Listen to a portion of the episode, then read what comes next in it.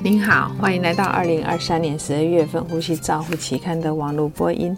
我是刘金荣呼吸治疗师，代表期刊主编 Richard Branson 为您进行中文网络播音。第一篇文摘是本月的主编精选，由西门尼斯等人探讨金皮二氧化碳 （TCCO2） 对于慢性高碳酸血症病人接受 NIV 治疗的影响的回回溯型研究。共三百三十七名受试者研究的结果显示，T TCCO2 小于五十 mmHg 的受试者，九十天后的存活率是有改善的。作者的结论是，高碳酸血症使用 NIV 受试者 TCCO2 比没有使用者受试者低，存活率改善，且 NIV 策略应该降低 TCP TCPCO2 为目标。洛克和布朗评论这。像回顾型研究不能推论因果关系，TCPCO2 可能是死亡风险以及它原因、它的原原因的指标。他们主张进行前瞻性研究来做这项决定。第二篇文章是由 Ra Grayson。等人透过虚拟儿科系统资料库对一百五十七个机构数据进行回顾性分析，预测机械通气持续的时间。作者分析机械通气大约二十四小时，受试者十多年的数据显示，观察值与预期比率 O1 比接近一，但是机构之间存在很大的 O1 比差。异，所以结论是，开发模型可能有利于各个设施的基准测试和品质改善。达拉比和 A L 加巴 b r 建议，最好的结果是帮病人识别 O E 比例较低的设施，调查最佳的实践，并且追踪一段时间内的绩效。第三篇文摘是怀师的人利用训练娃娃来加强儿童气管照口照护人员的教育训练计划。照护人员收到一份训练娃娃来练习气管切开放置技能和标准教育，使用两份问卷来评估。训练娃娃的实用性、所练习的技能以及照护人员对于相关技能的信心。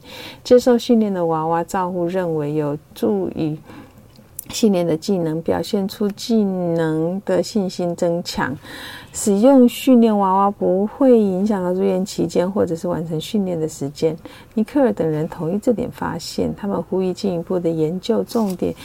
重点关注培训对家庭照顾品质的影响，技能随时期间可以持续对于医疗保健利用率的影响。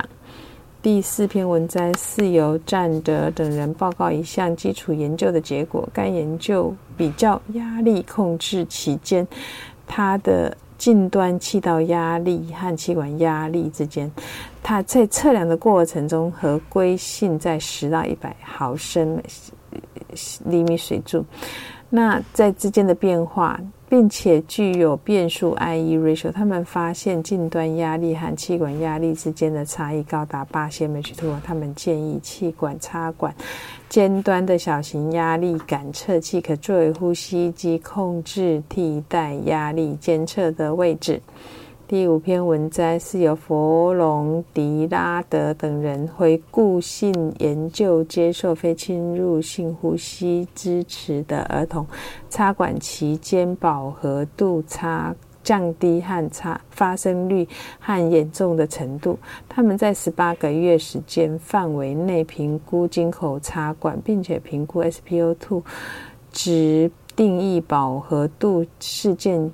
降低事件，根据插管前呼吸支持和受试者分层，包括透过鼻导管以标准流量吸气，高流量鼻导管大于二升公每公斤每分钟的流量和 NIV。他们报告十二 percent 受试者出现了严重的低血氧、低血氧饱和度的事件，和低血氧饱和度相关的包括 FR2 大于零点六，插管前使用。持续支持的时间，NIV 也与低严重的低血氧饱和度的独立因子相关。第六篇文摘是由阿兰奇汉里等人对于五种不同的 High Flow Nasal Cannula 设备进行了金鼻气雾输送的研究。那实验室的研究，每个装置流量都设十到六十升每分钟，用沙丁胺醇在雾化机中调节，并且使用过滤器收集气溶胶输送，并使用分光光度进行测验。不同的 high flow nasal cannula 设备表现相似，几乎没有什么差别。但是 vapor vaportherm 这个设备始终提供的剂量是最低的，所以他们得到的结论是 high flow nasal cannula。和增加流速影响气溶胶的输送。第七篇文章是由 Smith 等人评估特发性纤维化受试者肺功能和增加增量心肺运动测试 （CPET），包括肺容量、伯格氏评分和腿部不适评分的测量。具有严重的弥漫受限受试者。呃，表现出来更严重的限制性疾病、更严、更低的峰值工作率和更早的无氧阈值。他们得到的结论是，间质性肺疾病中第二修严重的减少，与更大的心脏血管受伤、更多的呼吸困难和更多的腿部不不适有关。所以，他们认为这些受试者可能代表可能受益的药物介入。第八篇文摘是由南南云等人进行开放标签随机对照研究，慢性呼吸道疾病、呼吸困难受试者电风扇吹脸是不是能够改善呼吸困难的情形？所以他们用视觉量表、类比量表和身体活动。量来测量呼吸困难，结果显示，在三家学习三周后，各组之间的测量变数并没有差异。第九篇文章是由 Roden 罗兰等人对一百六十六名患有 COVID-19 和 ARDS 受试者进行一项单中心观察研究，他们着手确定氧合伸展指数对六十天死亡率的预后表现，透过受试者工作。的曲线 RC 分析、CAS 比例风风险回归模型和卡帕米尔存活率分析，测试了氧合 delta P 和复合变数氧合千张指数 OSI，就是 PaO2 除以 FR2 再除以 delta P 和。delta P 乘以四加上呼吸频率，在纳入后第一天、第二天，OSI 都有很好的 ROC 曲线下面的面积。他们认为氧合伸展指数可能有助于预测 COVID-19 ARDS 患者的预后。第十篇文摘是由博尔吉斯等人使用一系列的呼吸支持方式，对于保温箱内和外部新生儿呼吸机产生噪音进行实验室的研究。他们研究了九种新生儿呼吸器的侵入性通气、高频震荡通气和 NIV CPAP 声音测量，是在模拟环境中培养箱内和外的。外部进行的结果显示，侵袭性的通气是最安静的，而而高频震荡通气是最吵的。他们的结论是，现代的呼吸机所产生的临床噪音是有相关的。他们支持呼吸支持的方式无关，并且仅在保温箱外保温箱外测量是可接受的噪音水平。第十一篇文摘是沃尔斯等沃尔斯坦等人撰写一份关于气管造口儿童床边放置器。管造口安全标志实施情况简短的报告，床头放置了强调严重气道异常的标语以及紧急插管的演算法，并且留在身边期间的运输。在实施前和实施后进行了调查，他们回复率是四十四 percent。受随着标语的使用，在以下领域增强信心，经验不足。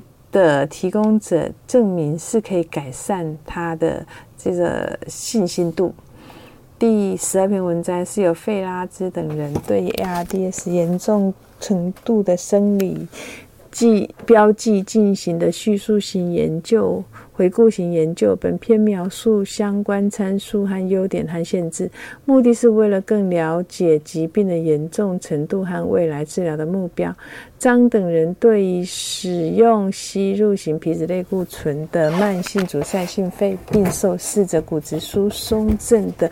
风险进行系统的回顾，结果分析并不支持类固醇使用和骨折之间的相关联。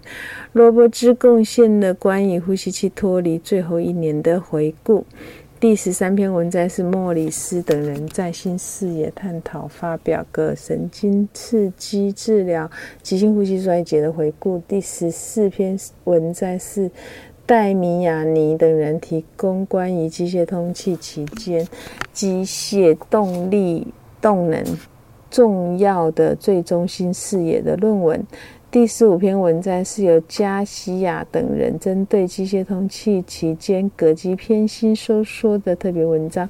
他们深入探讨了非同步患者努力和膈肌膈横膈膜功能之间的关系。第十六篇文章是 Dennis 威利斯在呼吸照护研究研讨会讨论如何撰写研究手稿方法的部分。第十七篇文章是 Dennis Hans 的如何撰写有效的讨论。以上是二零二三年十二月份呼吸照护期刊的中文网播，由中国医药大学附设医院呼吸治疗师刘金荣。呼吸治疗师的翻译播音，朱嘉诚呼吸治疗师的修稿与审稿。如果你想进一步了解原文的内容，或者是过去的议题，请你上美国呼吸照护期刊网站 www. 啊 c g o u r n a l 点 c o m。你也可以借由网络的订阅，自动收到未来的议题。谢谢您的参与，再见。